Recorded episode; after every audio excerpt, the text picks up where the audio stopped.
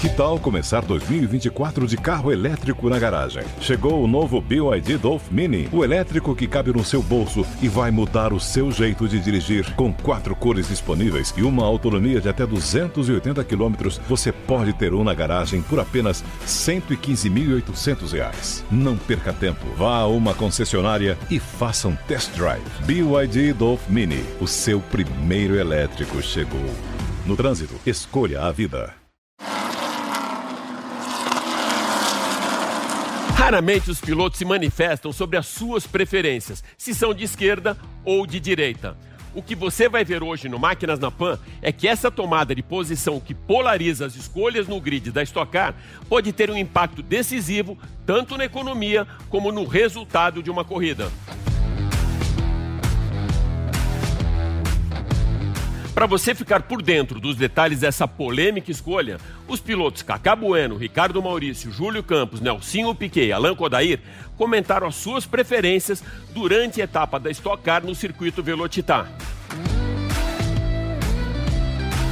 O Máquinas na Pan estreia nessa semana um novo quadro no programa, As Especialistas, com test drives e análise de duas feras do setor, Rafaela Borges, ex-estadão e colaboradora do UOL, e Anelisa Lopes, muito bem credenciada durante a sua passagem pelo iCarros e agora São Paulo, que ao lado da Rafa vai avaliar hoje pra gente o Volvo XC60 T8 Polestar.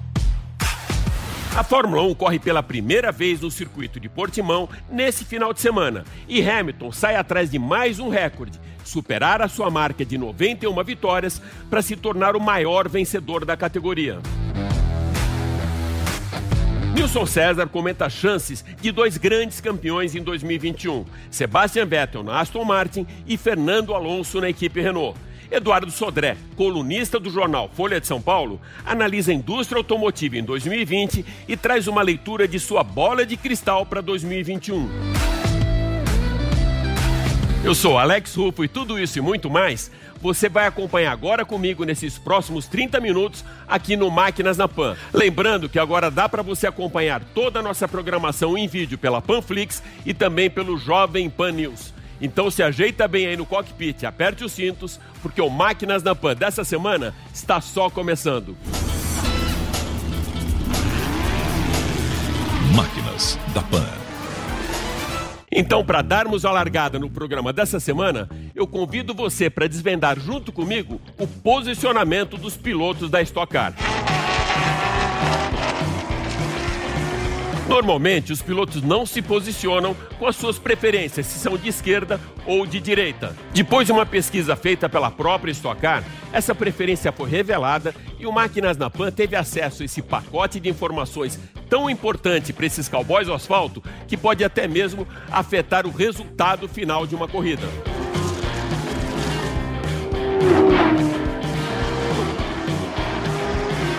Você pensa que isso se trata de uma corrida partidária, está muito enganado. É só uma prova do automobilismo e é direita ou esquerda aqui no programa, só mesmo com o penal do freio, ou no esquerdo ou no direito. Dos 24 pilotos da Stock que responderam essa pesquisa, 15 freiam com o pé esquerdo, 7 com o direito e 2 variam o uso dos pés. O que será melhor então, frear com o pé esquerdo ou com o direito? Vamos ouvir alguns pilotos, começando pelo pentacampeão da Stock Car, Cacá Bueno, que parece não se importar muito com essa escolha na hora da corrida. Eu entendo a curiosidade, é bacana a discussão, mas a, a, a conversa entre os pilotos é que é uma grande bobagem, porque não tem muita diferença. Tecnicamente, para um carro de turismo pesado que precisa rolar, que tem um tempo entre acelerador e freio, não faz diferença. A gente está aqui no Velocitar, acabou uma classificação de estocar, o pole foi o Júlio Campos que freia com o pé direito, que eu sei. Eu já dedurei ele, freia com o pé direito. É o que você se sente mais confortável, é o que você tem melhor sensibilidade. Num carro de turismo onde ele precisa rolar, onde não tem tanta carga aerodinâmica, o principal principal é realmente a sensibilidade, muito mais do que a velocidade do pé. Então, não, não tem. Não vejo grande diferença. Conforme o próprio Cacá Bueno entregou pra gente, o piloto Júlio Campos, que foi pole position na etapa do Velocitar, também usa o pé direito no freio desde o tempo que o câmbio da Stock Car era sequencial, que era uma maneira até de economizar combustível. Eu uso o pé direito. Começou com esse negócio do pé direito na Stock, porque na época que o câmbio era ainda sequencial, a gente conseguia utilizar o pé esquerdo mais na embreagem e acabava economizando bastante combustível é, durante a corrida. Então, assim, a maioria dos pilotos acabavam tentando frear com o direito corrida para economizar de 2 a 4 litros durante a prova e fazer abastecimentos mais rápidos. E na verdade eu acabei acostumando ali, é, gostei bastante de frear com o pé direito e mesmo sendo um kartista que a vida inteira, né, na, minha escola foi frear com o pé esquerdo no kart, eu acabei nos na, tanto no Fórmula quanto na Stock aqui no turismo, freando só com o direito. Para o bicampeão da categoria, Ricardo Maurício, o pé direito é mais utilizado, mas o esquerdo no freio em longas curvas e alta acaba sendo também muito eficiente. Cara, eu freio com o pé direito, mas às vezes eu também freio com o pé esquerdo. Na verdade, eu sou da, da época antiga que a gente tinha que apertar a embreagem para reduzir. Hoje é tudo eletrônico, né? Hoje é tudo, uh, a gente manuseia tudo no, no, volante. Antigamente a gente tinha alavanca, tinha que apertar a embreagem, daí frear com o pé direito, fazia ponta-taco. Então, a minha sensibilidade maior é com o pé direito. Mas às vezes, numa curva de alta velocidade, onde eu preciso às vezes ter uma frente um pouquinho melhor, daí eu encosto um pouquinho o pé esquerdo no freio para frente voltar. Mas a minha sensibilidade maior é sempre com o pé direito. Na categoria desde 2005, o piloto Alan Kodair escolheu o pé esquerdo depois de começar a sua carreira freando com o direito. Cara, sabe que isso foi uma dúvida no início da minha carreira. Eu freava com o direito lá no Fórmula, lá atrás. Mas no carreira eu cheguei freando com o esquerdo, acabei me acostumando com a sensibilidade do freio. Chegou um momento na carreira que eu corri de Lamborghini no Brasil freando com o direito e estou cara com o esquerdo. Hoje eu estou com o esquerdo em todos os carros, não só no Stock Car, mas como na McLaren também. Acabei me adaptando e a pior coisa é quando você tem alguma dúvida. A dúvida o piloto não pode ter, então está mais que definido que eu vou frear com o esquerdo, apesar de ser um pé menos disciplinado, é um pé que eu me acostumei. E para finalizar, o comentário de Nelsinho Piquet, que afirma que freia da maneira que todos os pilotos de corrida têm que frear, com o pé esquerdo. Como você freia? Igual qualquer piloto de corrida tem que frear com o pé esquerdo. Você perde menos tempo, você é muito mais ativo, você consegue. Tem curvas, tem situações que você tem que segurar um pouco dos dois, tem trail braking que chama, né? A reação de você estar tá acelerando para ir pro freio muito mais rápida. É igual no kart. No kart você começa assim e. Pra mim sempre foi assim. Fica então para você a escolha dos pilotos de como frear em uma pista de corrida. Já nas ruas, a escolha e a análise dos mais recentes lançamentos do mercado eu deixo na mão de especialistas, ou melhor, das especialistas Rafaela Borges e Ana Elisa Lopes, que a partir de hoje trazem um tempero bem especial para o nosso programa. Essas duas feras do setor automotivo compartilham a mesma profissão, mas têm perfis familiares bem diferentes. Não é isso mesmo, Rafa? É isso aí. Olá, pessoal, tudo bem? Eu sou a Rafaela. Não tenho filhos, gosto de carros esportivos e quem me acompanha há algum tempo no Instagram, no YouTube ou na minha coluna no UOL sabe que eu não sou muito fã dos SUVs. Só que esse aqui, há uma semana, já mais ou menos, está fazendo meu coração bater mais forte. E hoje eu trouxe ele para Anelisa experimentar também. Olá pessoal, tudo bem? Eu sou a Anelisa, tenho dois filhos pequenos e esse aqui é o XC60 T8, mas na versão Polestar, um pouquinho mais apimentada. Eu sou fã de SUVs, não por opção, mas tive que me adaptar, porque eu tenho duas crianças e de verdade facilita muito a nossa vida. Alex, o grande lance desse carro é que ele tem preparação nos freios, eles são da Brembo, e na suspensão. Ela pode ficar super dura ou mais macia. Será que você vai gostar disso? Provavelmente não vai fazer diferença nenhuma no meu dia a dia. Mas vamos falar um pouquinho de outra vantagem dele. Ele é um carro híbrido T8 e também tem a tomada, então é um híbrido plug-in. Isso, por outro lado, fica muito interessante para mim porque economizo com combustível. Pra ver se você vai gostar ou não, vou te levar para dar uma volta. Eu que vou dirigindo, então vamos trocar de lado. Os amortecedores ficam muito duros nessa posição que eu coloquei. Olha só, olha aqui.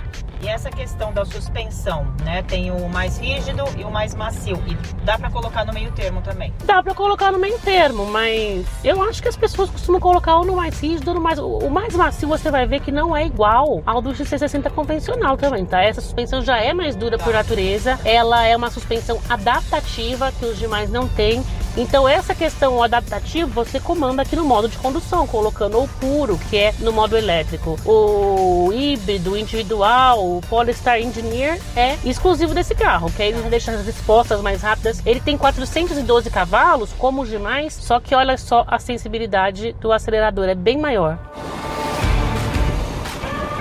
Olha como é fazer curva com ele. Em toda essa engenharia aqui com os freios Brembo, com a suspensão da Ohlins ajustável manualmente, o que faltou a Volvo fazer foi dar uma calibração melhor para esse sistema de direção. Mas é isso, aí na hora que você cansar e precisar andar no dia a dia, é só ir lá e virar a chavinha da suspensão que eu já te mostro como é. Ele tem um sistema semi-autônomo de condução. Aqui dá pra gente mostrar um pouquinho ele funcionando, porque tem faixa, ó, o Pilot Assist. Olha aqui, ele virando o volante sozinho. Eu escolho a velocidade aqui e ele vai. Só que isso é só por 15 segundos, no máximo, entre 10 e 15 segundos. Depois você tem que assumir o volante, ó. Ele já mandou eu assumir. E se eu não assumir, você viu que ele até saiu um pouquinho da pista, ele para de funcionar. Só que aí ia ter uma questão, né? Maridão ia pegar o carro, o que, que ele ia fazer? Taca ali suspensão dura. Eu ia pegar o carro, quem mexeu na suspensão? E vai lá e mexe. Enfim, gente, já viu, né? Ia ser aquele caos da suspensão. E não é fácil, de, não é que não é fácil, é, não é só apertar um botão. É, tem que Eu vou te mostrar carro. agora como é que faz para ajustar essa suspensão. Vamos ver o que tem agora por baixo desse capô então. Rafa, explica como que funciona esse processo. Uma coisa bem garageira, bem automobilismo mesmo. Vamos abrir aqui, sujar um pouquinho a mão. Ó, Ah, eu gostei aqui que é prático, hein? É o seguinte, esse M aqui é para mais macia e esse M é para mais rígida. Aqui ele está rígido, mas se eu girar para cá, ó, e é bem longo, você pode colocar da maneira que quiser. Vai fazendo você por aí também, até escutar um clique. A única coisa é que tá quente, hein? Não queima o dedo não, se o carro estiver muito quente. Não tá quente não. É? Não, ó, o clique agora ele tá o mais macio possível. Você pode deixar no intermediário também. Vai lá, só vez de dirigir.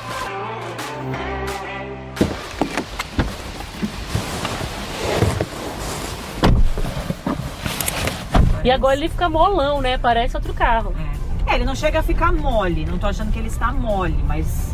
É porque ele macio. tem a suspensão diferente dos convencionais. Ele, ele- ela tem um ajuste diferente e adaptativa, né? Ela é já um pouco mais dura, mas aqui dá pra usar no dia a dia normalmente. Tranquilamente. Agora ficou mais na minha praia com a suspensão mais macia, porque olha, com essa suspensão dura, dá uma machucadinha no corpo, né? Bom, já acomodei as duas cadeirinhas, na verdade é uma cadeirinha e um assento de elevação. Tá tudo ok. Vou me posicionar aqui no meio. Gente, esse é um teste para quem tem dois filhos que é extremamente importante de fazer. Por quê? Muitas vezes vai o pai, a mãe, a mãe e o pai, ou vai a babá, ou vai a sogra, ou vai o sogro, ou vai a avó. Sempre tem alguém para ir junto. E já vi uma derrapada aqui, gente. Olha o tamanho desse túnel central. É é assim, é uma situação que não dá para você acomodar o pé, não dá para você ficar de lado, senão você fica totalmente curvado aqui, vai começar a doer a coluna. Então, isso aqui é um problema muito sério. Agora eu vou comentar um pouquinho sobre espaço do porta-malas com a Rafaela. Cadê a chave? Tá aí com você? Tem abertura elétrica e eu quero mostrar uma coisa bem legal aqui. Só pequenininha, né? Tem que ficar esticando o dedo, mas olha só o que eu posso fazer. Coloco numa altura ideal pra mim, aperto, ele fez um barulhinho. Aí eu fecho, Ah, ele vai memorizar a altura. quando eu de Ah, novo. isso é legal. Olha só. E para voltar à posição original, tem essa alcinha aqui, eu empurro e aí eu tenho que memorizar de novo. E não é só para quem tem menos altura também, para quem tem a garagem baixa, que é o meu caso. Às vezes a tampa do porta-malas bate no teto. Mas vamos lá. Excelente solução. Essas malas aqui são minhas. O porta-malas tem 468 litros. Convenhamos que para um SUV médio não é dos maiores.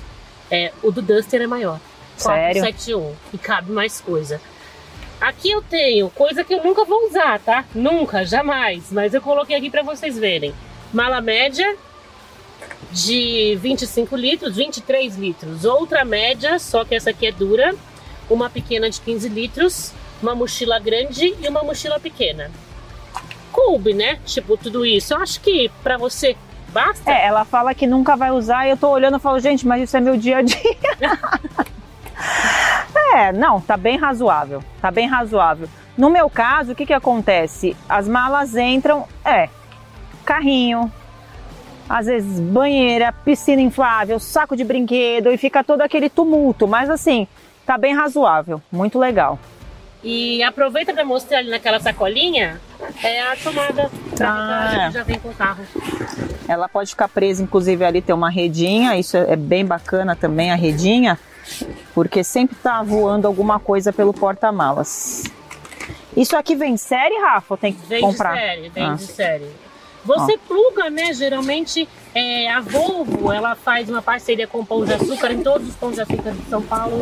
Tem a estação de recarga que é de 16 amperes 220 volts e aí vai mais ou menos 3 horas para você ter mais ou menos 30 quilômetros de autonomia. É, tem que ser a compra do mês, né? Para ficar três horas no supermercado, tem que ser a compra do mês. O legal é se você já tiver na sua casa ou no prédio, né? Ou Aí- quando você for ao shopping, mas ninguém vai ao shopping todos os dias também, É. né? Tem esse detalhe. Mas acho que o legal mesmo é instalar em casa. Por aqui é isso e acho que chegou a hora da gente encerrar. Volta aqui, Anelisa. Bom, essa foi a nossa conclusão. Duas mulheres, jornalistas especializadas em carro, mas com perfis muito diferentes, né? E você, Alex, o que, que você achou? O que, que vocês acharam, pessoal? Curtiram o carro? Essa foi nossa primeira participação como as especialistas na Jovem Pan. Espero que vocês tenham curtido e deixe aí seus comentários. Até a próxima avaliação. Um abração, gente.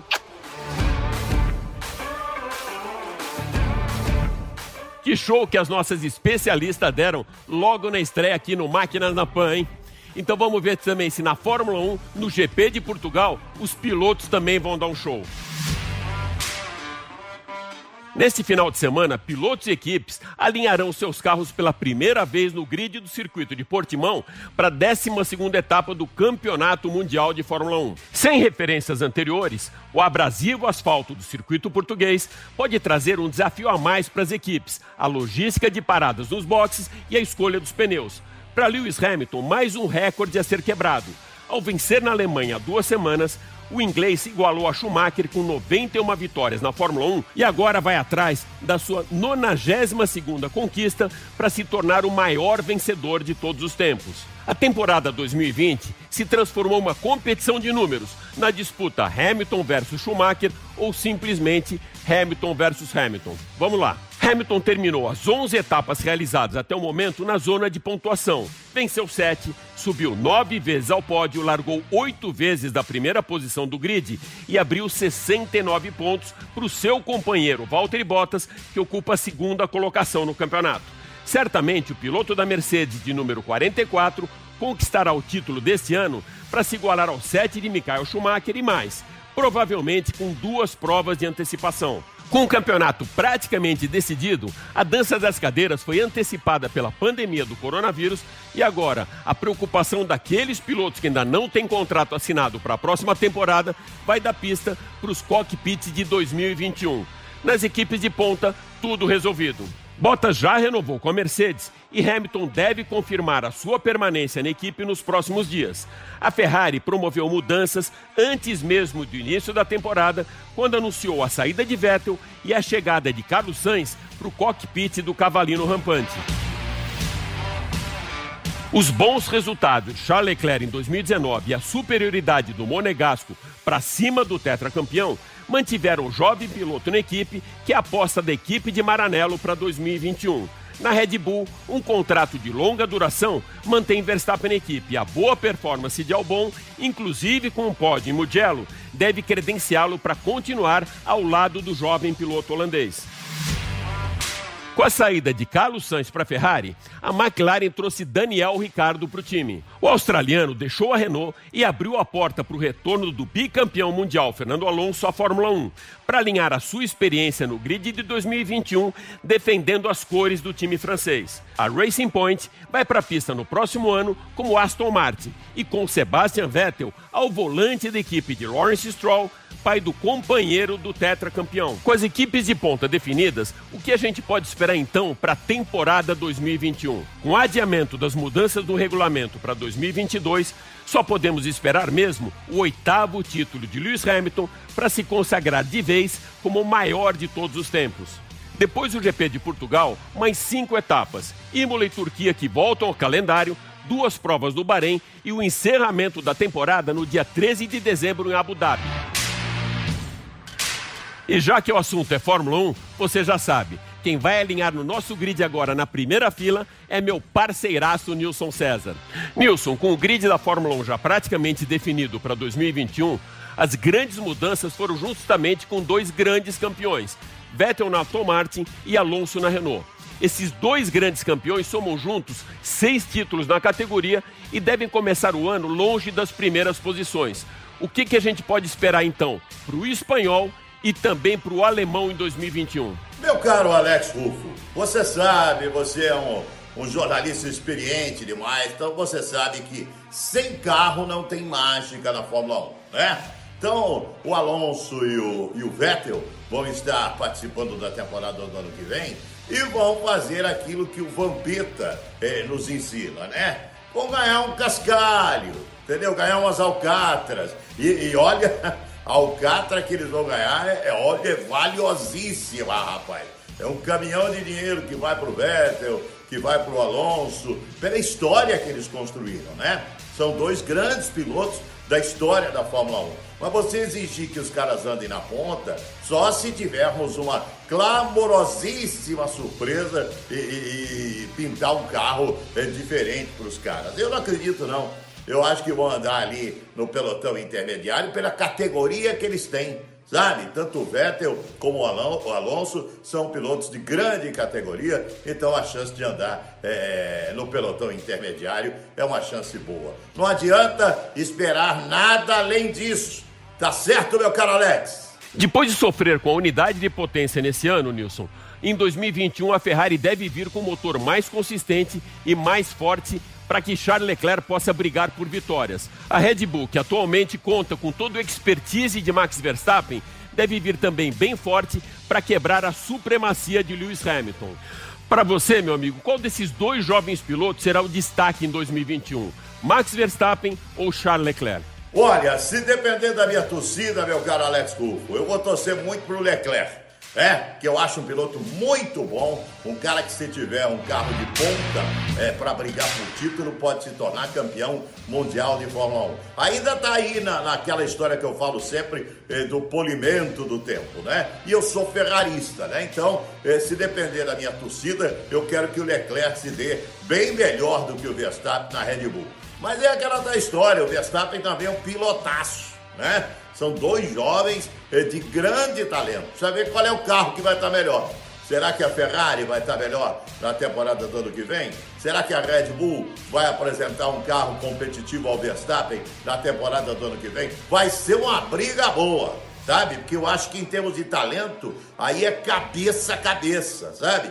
É, os dois são muito bons, são promissores e quando, repito, tiverem um carro competitivo, eles podem brigar por título no Campeonato Mundial de Fórmula 1. Ah, o meu coração é, é o rosso, é da, da Ferrari, então vou torcer muito para que o Leclerc tenha um desempenho melhor. Tá falado, Alex?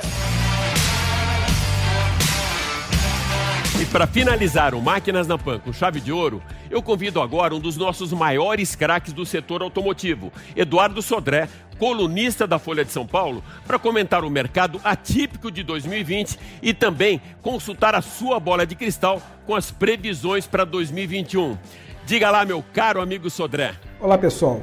Tudo bem? O mercado automotivo vive um momento agora de retomada, né? Setembro foi um mês de vendas bom, os números foram alguns dos melhores resultados do ano para todas as categorias, inclusive motos, viu? Se você pegar, por exemplo, aí a Honda CG 160, teve um crescimento de 20% na comparação com setembro de 2019. A demanda reprimida, né? Tinha aí uma fila de espera pelos consórcios por conta de fabricação interrompida lá em Manaus. Falando um pouquinho agora de automóveis, pesquisas já mostram que o consumidor tem aí uma ansiedade Tá mais ansioso de comprar um automóvel novo. Por novo, entenda-se um outro automóvel, não é? Mesmo que seja um modelo usado, porque a preocupação em compartilhar o transporte, principalmente ônibus, metrô, trens urbanos, tem feito as pessoas se interessarem mais pelo automóvel. O problema é que quem deseja adquirir o modelo zero quilômetro está encontrando preços muito elevados. A alta do dólar pressiona esses valores. Isso está ocorrendo principalmente porque muitos componentes dos automóveis à venda no Brasil ainda são importados. Isso pressiona a produção, os custos envolvidos não é, nessa produção e faz com que o carro fique bem mais caro do que era um tempo atrás.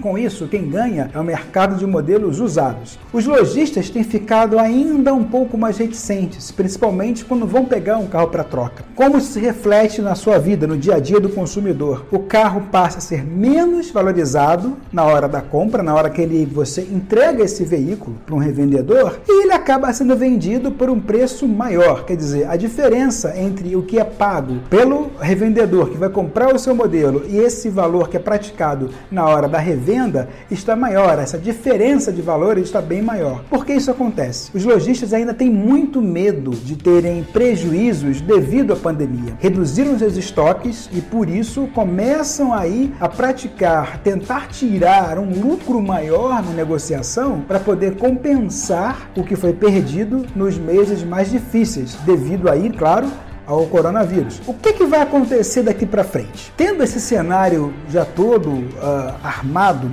a tendência é que 2021 seja um ano de crescimento, tanto em vendas de usados quanto em vendas de veículos novos. O que vai motivar isso, já que o preço está muito elevado, é uma oferta melhor de crédito, causada pela queda da taxa básica de juros, que conhecemos como taxa Selic. Essa mudança na maneira de comprar um carro, quer dizer, você e financiando uma parte maior, com uma entrada menor, tende a fazer o mercado lentamente ir girando, recuperando as vendas sob bases muito baixas. Né? Vale lembrar que a gente teve aí anos muito difíceis, anos de uma crise muito severa na indústria automotiva. Então, em 2021, espera-se o consumidor volte às lojas, continue a comprar carros, é, seguindo a tendência que já vem aí sendo percebida desde meados de julho, financie mais essa compra e nessa esteira aí trazido por esse movimento, os veículos usados ganhem relevância, inclusive permanecendo com uma maior valorização.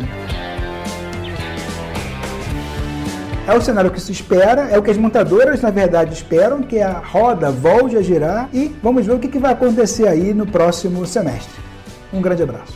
É isso aí. Eu espero que você tenha curtido demais o Máquinas da Pan dessa semana que fica por aqui. Mas vale lembrar que agora você pode acompanhar toda a nossa programação em vídeo pela Panflix e também pelo canal Jovem Pan News. Super obrigado pela sua audiência e até a próxima. Valeu! Máquinas da Pan.